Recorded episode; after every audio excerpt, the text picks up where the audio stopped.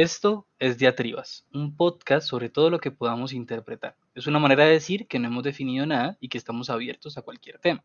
También es una manera de decir que todo lo podemos interpretar. Este es un nuevo segmento a pesar de que es el segundo capítulo. En nuestro podcast hay episodios que tratan de películas y otro tipo de obras con alguna narrativa y hay episodios que abordan temáticas de manera más libre. Los segundos son más breves porque somos conscientes de que una hora es mucho. El tema de hoy es la verdad y discutiremos sobre su concepción a partir de dos disciplinas muy diferentes. Son casi némesis, ¿no? La ciencia y la literatura. Eh, tiende a ser literatura como arte también, ¿no? Vamos a estar haciendo más variaciones ahí un poco injustas y, libres de eso. Ninguno de los dos somos científicos, eso cabe aclararlo, pero somos muy imparciales, prometido. Al menos Miguel es imparcial, yo no. no, yo sí tengo un cierto afecto por la ciencia. Bien, eh, cuando estamos preparando cómo eh, comenzar esta discusión sobre la ciencia y la literatura, pues Mafe mm, recordó una lectura que había hecho. Justamente fue de casualidad que lo encontramos. Eh, la cita es la siguiente, es de un texto que se llama Esto es agua. Dice así, están dos peces nadando uno junto al otro cuando se topan con un pez más viejo nadando en sentido contrario, quien los saluda y dice, buenos días muchachos, ¿cómo está el agua? Los dos peces siguen nadando hasta que después de un tiempo uno voltea hacia el otro y pregunta, ¿qué demonios es el agua? Nos parecía muy acorde para la conversación que vamos a tener. Eh, al igual que David Foster Wallace, no somos eh, el pez viejo que va a hablar sobre qué es el agua en lo que vivimos, pero sí queremos ponerlo un poco en contexto.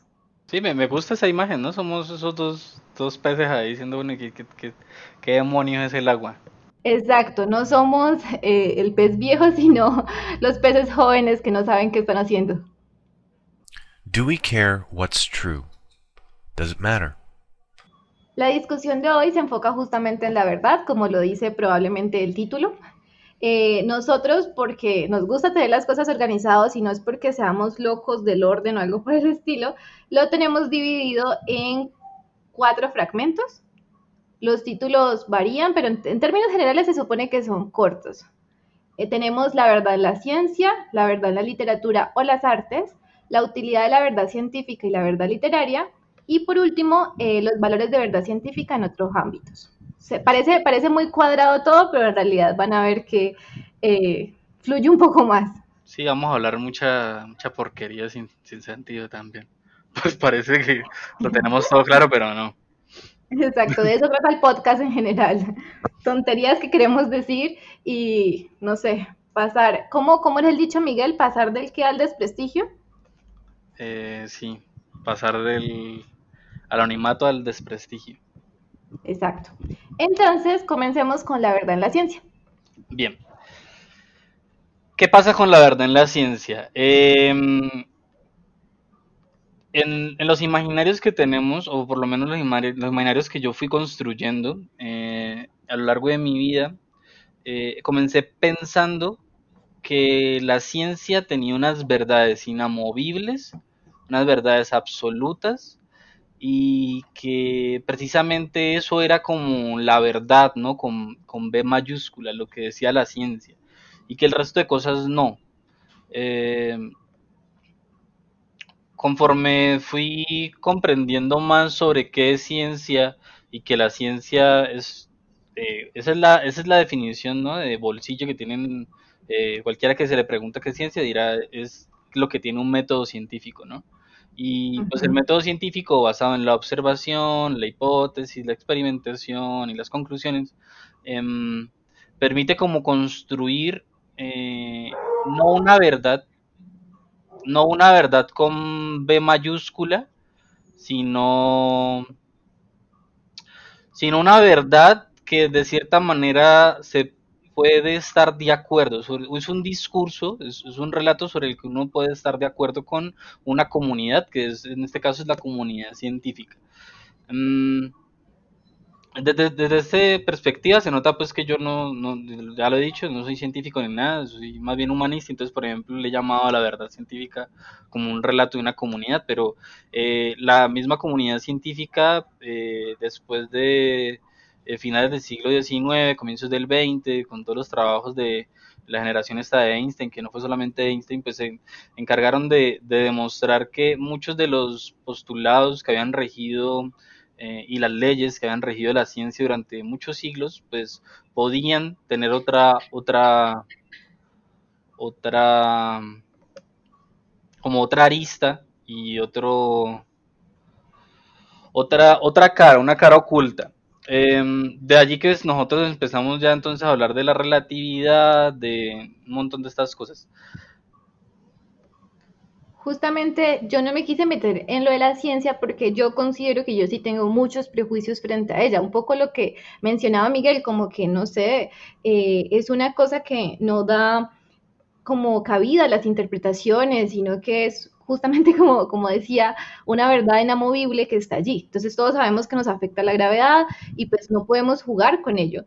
Eh, por eso justamente yo le había dicho a Miguel como que, bueno, yo no quiero comenzar con tanto con el asunto de la ciencia, sino como que lo pongamos en contexto, como entre los dos. Y entonces también hablamos de la verdad en la literatura o en el arte en general. Justamente eh, cuando se habla de la verdad en la literatura, se piensa automáticamente en la subjetividad, en la relatividad, en que pues todo se puede interpretar de muchas maneras y esto pues da libertad, pero también es un poco como estar en el vacío. Si no hay nada cierto, entonces ¿qué es cierto? ¿Cierto? entonces, em, pero la vaina es que mientras pensábamos en todo esto decíamos como, pero es que el arte no está interesado en la objetividad, no está interesado totalmente en la verdad si pensamos la verdad como solamente hechos constatables, pues eh, el arte quiere otras cosas. El arte quiere que, y ahí puedo caer en un cliché, pero es un poco como que cada uno encuentre su verdad y otra vez volvemos a la relatividad. Yo no voy a decir que tengo muchas respuestas sobre esto porque en realidad cada cierto tiempo uno dice, bueno, si caigo en la relatividad absoluta, pues ¿en qué estoy parado? ¿Cómo puedo creer en la gravedad o saber que la gravedad me afecta, pero al mismo tiempo pensar que todo se puede interpretar y que no hay nada cierto? Entonces es como eh, este continuo o esta continua pelea entre ambas cosas, la verdad científica y la verdad, y la verdad en la literatura. Y bueno, contrario, contrario a lo que a lo que acaba de decir Mafe, yo creo que podemos estar de acuerdo en eso, que las artes y la literatura pues no, no les interesan o no, no, les, no están interesadas en, en, la, en la objetividad. La ciencia, por otro lado, sí. Y entonces aquí intento como derribar otro mito que hay de, mis pocas lecturas que tengo sobre la ciencia, lo repito, eh, y es que la ciencia, cuando habla de objetivo, no quiere decir que existan cosas por fuera de los observadores. Porque Mm, para que haya eh, esto de lo objetivo, debería ser cosas que son y son sin que nosotros estemos allí. Pero no, no podemos, no podemos hacer, no podemos hacer eso. Es decir, el universo que conocemos y, y, el funcionamiento que tiene ese universo conocido parte de la observación de nosotros como sujetos. Entonces, esto es algo que yo digo mucho cuando doy clases en la universidad y es eh, no puede haber algo totalmente objetivo, como la palabra misma lo, debería de, imponer, porque no somos objetos juzgando objetos, sino que somos sujetos juzgando objetos. Eso quiere decir que cualquier postura que nosotros tengamos, pues es eh, de manera, eh, por lo menos lingüísticamente, es subjetiva.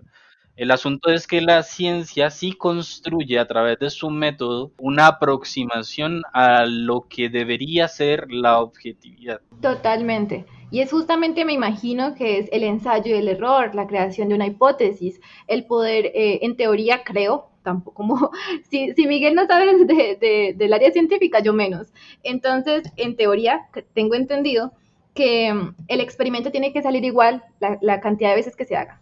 Y pues si una variable cambia, pues esa variable se tiene que tener en cuenta, pero en términos generales, pues como para que haya esa verdad, tiene que repetirse. Y la cosa es cuando yo pienso como que, bueno, yo le puedo poner una obra a algunos estudiantes o algo así, y a todos les puedo preguntar cómo la leyeron, cómo la entendieron. Probablemente en ese experimento los resultados van a ser diferentes. Y es ahí justamente me parece súper apropiado este asunto de que todo es visto por nuestros ojos y todos somos sujetos, todos tenemos creencias, prejuicios. La cosa es que por medio del método científico eh, se le quitaría un poquito esas barreras ¿Es eso? Y volviendo, volviendo al ejemplo que expresaba Mafe, ya, ya hemos esbozado lo que es la verdad en la ciencia, lo que es la verdad en la literatura, ya vamos a empezar un poquito a, abordar el, tema de la utilidad de la verdad científica la verdad literaria. Pero antes de llegar a eso, quería como redondear esta idea que ha planteado Mafe sobre la gravedad. Y es que, por ejemplo, desde, desde la misma concepción que tenemos de la gravedad, han habido cuatro paradigmas que han cambiado la forma como entendemos el funcionamiento de la gravedad. O como deberíamos de entenderlo si estudiáramos, si estudiáramos científicamente cómo funciona, porque la verdad es que vivimos, podríamos vivir y morir sin saber cómo funciona. El asunto es que, el asunto es que pasamos por cuatro paradigmas, desde Aristóteles, pasando por Galileo, luego Newton, luego Einstein, que cada uno fue formulando nuevas perspectivas sobre cómo funcionaba la, gravedad.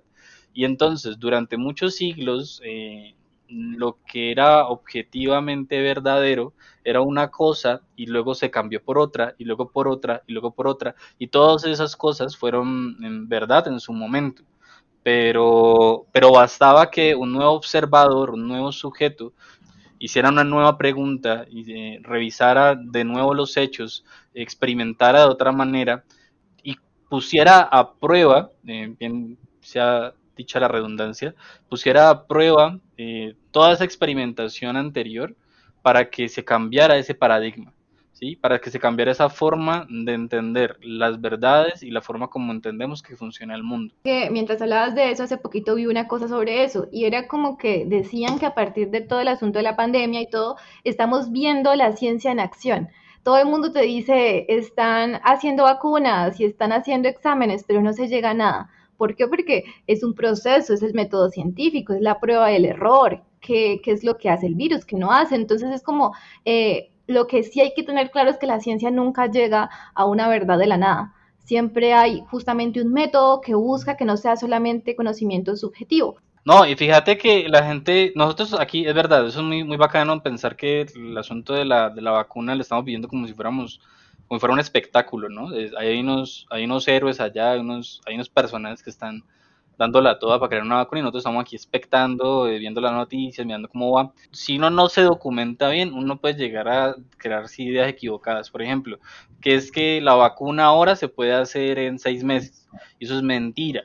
Lo que pasa es que eh, con el brote, con un brote parecido de SARS que hubo en el 2014, se crearon unas, unos avances en, la actualización como de las bases de la vacuna, no voy a poner a explicar eso porque ni epidemiólogo soy, y se crearon unas, unas, unas bases allí como en la creación de la cepa del, del el asunto este de la vacuna, que se pudieron retomar desde hace cuatro años aquí, porque la cepa del COVID-19 era parecida al del SARS de hace cuatro, cinco años. Entonces, nada más que eso, que no es que se haya cortado el, proceso ni nada y que la ciencia avance más rápido, la ciencia sigue avanzando igual, lo que pasa es que crean nuevas maneras de, de recorrer ese camino, ¿no? Pero es el mismo camino siempre. Y a mí me gustó mucho lo que decías sobre que cambia, el paradigma cambia y entonces la verdad se está actualizando y en realidad como que eso se enfrenta a lo que uno siente como verdad, porque uno pensaría que la verdad es como el sol brilla y el sol está brillando o se está quemando y continúa quemándose, pero en realidad la cosa es como antes de que dijeran que se quemara, podían decir otra cosa y como lo decía Miguel, también era verdad. La cosa es que cambie el paradigma, cambie la explicación, se profundice más y se llegue como a otra forma de entenderlo. Eso me parece como súper interesante. Eh, hablando un poquito sobre qué pasa con la verdad en, lo, en el arte, hablábamos como de algunas experiencias que Miguel y yo habíamos tenido con alumnos. En mi caso, me decían como que, bueno, eh, alguna vez le pregunté a mis estudiantes por qué leían o qué leían. Y una estudiante me dijo lo siguiente, me dijo como, no, yo leo cosas que me dejen una enseñanza. Y entonces yo le dije, pero el arte, o primero le pregunté, ¿y qué te deja una enseñanza? Entonces yo pensé de una, ah, no, pues como cuentos con moralejas, ese tipo de cosas, como es una literatura un poco eh, básica. ¿no? A ver, básica, no tradicional, ¿no? tradicional. tradicional. Pero es que la cosa es que, tiene una función, ¿cierto? Es una función clara, eh, quiere enseñar. Entonces es como literatura didáctica, una cosa así. Entonces, el, problema fue que yo le dije como que, bueno, ¿y no crees que uno puede aprender de cualquier obra literaria? A pesar de que no te lo digan eh, claramente, literalmente, que no te lo digan como que, oye, eh, reflexiona sobre esta parte. Entonces ella me dijo como, bueno, puede que eso sí suceda. ¿Qué pasa si buscamos la verdad en el arte? Entonces el arte va a ser insuficiente. si lo buscáramos de esa manera, si buscáramos que el arte solamente nos diera respuestas, cuando en términos generales lo que da es preguntas. Y evidentemente sí podemos llegar a respuestas. El problema es que esas respuestas no van a ser dadas por ciertas obras, sino que eh, todo se puede interpretar. Yo puedo leer Crimen y Castigo y aprender algo de ahí, sacarle una supuesta enseñanza, o puedo leer eh, las fábulas de Sopo, pero ¿cuál me va a dejar conocerme más a mí mismo? ¿Cuál me va a dar un poco más como herramientas? Entonces, pero, entonces ¿cómo así? ¿Las fábulas de Sopo son peores que, que Crimen y Castigo? Pues no sé si decir si son mejores o peores, pero creo que hay una... creo que hay una función muy clara en las fábulas. Sí, es que, a ver, en la historia de la literatura, la literatura también ha servido como escuela, ¿no? Lo que nosotros conseguimos ahorita como educación. Eh, antes era la literatura la que podía y la literatura entendida pues en un sentido amplio, ¿no? También era la historia que te contaba el abuelo, entonces como que, eh, mira, no puedes hacer esto porque, y te contaba la historia de por qué no podías hacer eso, y era la tradición, la, todo ese tipo de cosas. Y luego entonces con la literatura escrita, todo eso, y todo eso tenía como una función como, sí, no, no didáctica porque yo ya comprendo, no sé, no me parece que sea didáctica, sino como aleccionante, ¿no? Como de, mira, eh, todo es de esta manera. Tampoco es como que en el sentido de cómo podría ser diferente las fábulas de Sopo al, asunto de crimen y castigo, sería que las fábulas de Sopo se cierra, cierra su interpretación, porque el mismo texto te cierra la interpretación. Exactamente. Y en cambio, otra clase de obras literarias más extensas que no tienen esa función tan clara, te permiten a ti sacar la interpretación. No creo que, que fuese malo. La cosa, lo que no me parece tan bueno es ir por el mundo buscando que la literatura te dé las interpretaciones ella solita, sin necesidad de que tú le tengas que meter la cabeza. Es como buscar de alguna manera algo sencillo que te diga claramente qué tienes que hacer, cuando pues se puede disfrutar de la lectura sin necesidad de buscar como esa verdad, diría yo. Y aquí voy a ser un poco, un poco violento con esta opinión, es un poco violenta, lo, lo reconozco y es que un hijo, un hijo bastardo de estos como que no se terminaron de formar, de, de, pervirtió de, de, una generación a otra porque es un heredero directo, pero, pero como ilegítimo, es el asunto de la literatura esta, terapéutica, ¿no? El asunto de las literaturas parecidas a Paulo Coelho y ese tipo de cosas que pervierten el sentido último de la literatura que es ser arte porque buscan ser manuales, ¿no? Buscan cosas demasiado cerradas. Por ejemplo, me pedía alguna alguna colega sobre si a mí me gustaba el asunto de utilizar la literatura como de manera terapéutica, ¿no? Como que si yo dentro de las, de las propuestas de escritura creativa tenía en cuenta que la, pues la escritura terapéutica. Yo le decía, pero, pero, hey, yo primero que pensé fue, me parece a mí que eso es un pleonasmo, ¿no? Hablar de escritura terapéutica fue lo primero que pensé. ¿Y qué quiero decir con pleonasmo? Pues que pleonasmo quiere decir que es algo que se repite de su sentido. Y yo le dije, me, me parece a mí que es redundante, porque la escritura por sí sola, si tú tienes como objetivo escribir un diario, escribir eh, una biografía, la biografía tuya, o sea, una autobiografía, o escribir la biografía de alguien para poder explorar otros o explorarte a ti en tu identidad, pues allí ya hay manera, no, o sea, en el centro está un asunto terapéutico, si se quiere mirar desde la, desde la terapia, ¿no? Pero es que allí va como un ejemplo de, de confundir los valores, ¿no? Porque es querer meterle al arte los valores utilitarios de la, de la ciencia porque la ciencia sí se ha prestado en, su, en la historia pues, de la humanidad, sí se ha prestado para fines eh, muy prácticos del asunto de, bueno, yo necesito electricidad en mi casa, yo necesito agua, entonces pues necesito los conceptos de presión, necesito los conceptos de energía eléctrica y entonces a partir de eso pues yo ya, eh, como que hay un asunto práctico aquí, ¿no? Pero la literatura y el arte no tienen ese sentido práctico. ¿Qué sentido tienen? Yo, yo qué voy a saber, pero por lo no es práctico. No podríamos, no, no deberíamos de confundir una cosa con la otra. Entonces yo por eso a la colega le dije, de la terapéutica, no, o sea, escritura. Ah, que eso, eso, mira, que eso me aporta a mí en mi vida, no sé qué, no sé cuánto, pues claro, porque la literatura hace eso. La literatura no está hablando de cosas que no conozcamos ni, está hablando de, de, nosotros mismos, de nuestra condición humana. Sí, total. Eh, entonces es más como que literatura secas. Eh, y escrituras secas, como no tiene apellidos. Pero los apellidos están para diferenciar qué tipo de escritura es en el sentido de yo de qué estoy escribiendo o cómo estoy escribiendo, no, no con qué fin estoy haciéndolo. Eh, Exactamente. Sí, yo creo, yo creo que justamente va por ese lado y, y es Sí, el afán que tenemos de darle también una función práctica. parece que no, no, no entendiéramos que la literatura se trata también de placer y sí se conoce uno mismo y tiene un montón de cosas secundarias, pero justamente son secundarias. En teoría es, es placer. Igual, pues como para remitirnos al que, el que desde el, primero que habló sobre todo este asunto, se puede hablar de catarsis, pero la catarsis de todos modos no era el fin mismo de la literatura, era una cosa que nos pasaba. Sí, pero es que la catarsis ya, ya supone el deseo, ya habla uno de, de sí, o sea, hay una cosa ahí emotiva, pero, pero placentera de la, literatura. Exacto, la que nos hace llorar y la que de pronto nos permite sentir algo que no sentíamos antes y, y todo este asunto. Justamente de cierta manera, todo esto de la escritura terapéutica y la utilidad y la moraleja que, nos tiene, que le tiene que dar sentido al arte o a la literatura, es como lo que pasa cuando le damos eh, valores de la ciencia al arte. Es como, bueno, si la ciencia tiene que ser útil, si la ciencia nos tiene que ayudar y todo este tipo de cosas, entonces el arte también tiene que hacerlo. Es que, mm, mira, también sería como, bueno, ¿y, y la ciencia que tiene entretenida? ¿Y las, las que tiene Plus? No, no, pues nada. Mira que lo que lo que estamos utilizando aquí, este asunto de utilizar las eh, las ondas magnéticas y todo esto para crear un podcast y que, y que estemos aquí hablando, eh, estamos soportados en la ciencia, pero es que estamos haciendo literatura aquí.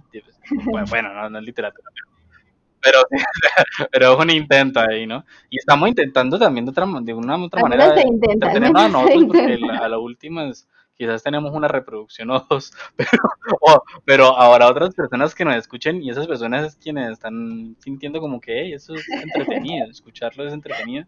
Y así es con todo, ¿no? Pues por un ejemplo cercano a eso, pero así es con todo, con los videos. Incluso las personas que hacen divulgación científica tienen esa otra cosa que no tienen los científicos duros, que trabajan, que desarrollan cosas eh, eh, sin divulgar nada. Los divulgadores científicos tienen como ese cuino de, de ser como periodistas, tener la sensibilidad de, de, saber cómo atraer al otro, de saber cómo cuentearlo, ¿no? Y eso ya hay, hay otras, hay otras finalidades y, y, por ejemplo, hablando de eso, yo casi muchas de las cosas que, que he aprendido de ciencia, la verdad es que yo no es que lea mucho de ciencia, yo, yo veo muchos videos y por ejemplo hay un canal que llamo Quantum Fracture y lo recomiendo mucho porque allí allí pues ahí se conversa sobre ciencia y se conversa de una manera como tranquila, eh, un poco aterrizada para los mortales como, como yo que no, no conocemos del, al respecto de, la materia.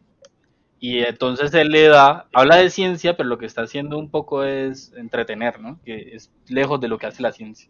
Eh, yo diría que, que, como que lo que media todo este asunto es la comunicación.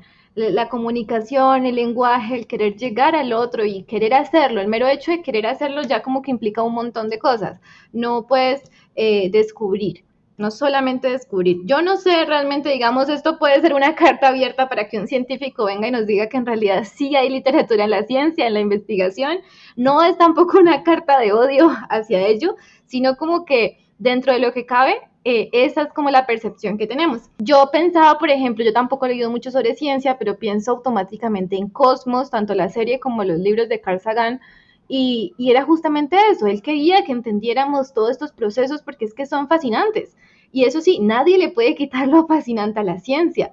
Ahora cuando Miguel estaba haciendo todo metatextual y hablando sobre cómo estamos utilizando un podcast, eh, más bien cómo estamos utilizando el Internet y todo esto para crear un podcast, pensar que estamos conectados, eh, a pesar de que estamos en diferentes sitios, en cómo llega em, la voz, cómo podemos comunicarnos a pesar de todo, pues es una cosa magnífica, pero la cosa es como, depende a veces de quién nos las cuenta. No sé si, si ya cerrando la discusión, no sé si Mafe quiere decir otra cosa, pero yo sí quiero hacer una salvedad y es eh, no, nos, no nos den duros y dijimos alguna, alguna, y más que todo yo, ¿no? Que intenté como hablar un poco en propiedad, pero no, no yo estoy seguro que no pude. Eh, yo no intenté hablar en propiedad, entonces a mí no me importa, eh, pero no me enteras, si estamos abiertos a que si herimos, herimos alguna sensibilidad, pues podemos escuchar cómo nos equivocamos o sobre qué nos equivocamos. Y justamente este sería nuestro nuevo segmento, que es un poco más libre que el análisis de obras narrativas, como películas, canciones, ese tipo de cosas, y donde más bien exploramos temas que nos llaman la atención. Que nos llama la atención pero no lo suficiente como para ponernos serios, ¿no? Para el parecer es un poco desjuiciados. Es como, no sé, hablarle a la nada y al vacío y a la única persona que nos escuche.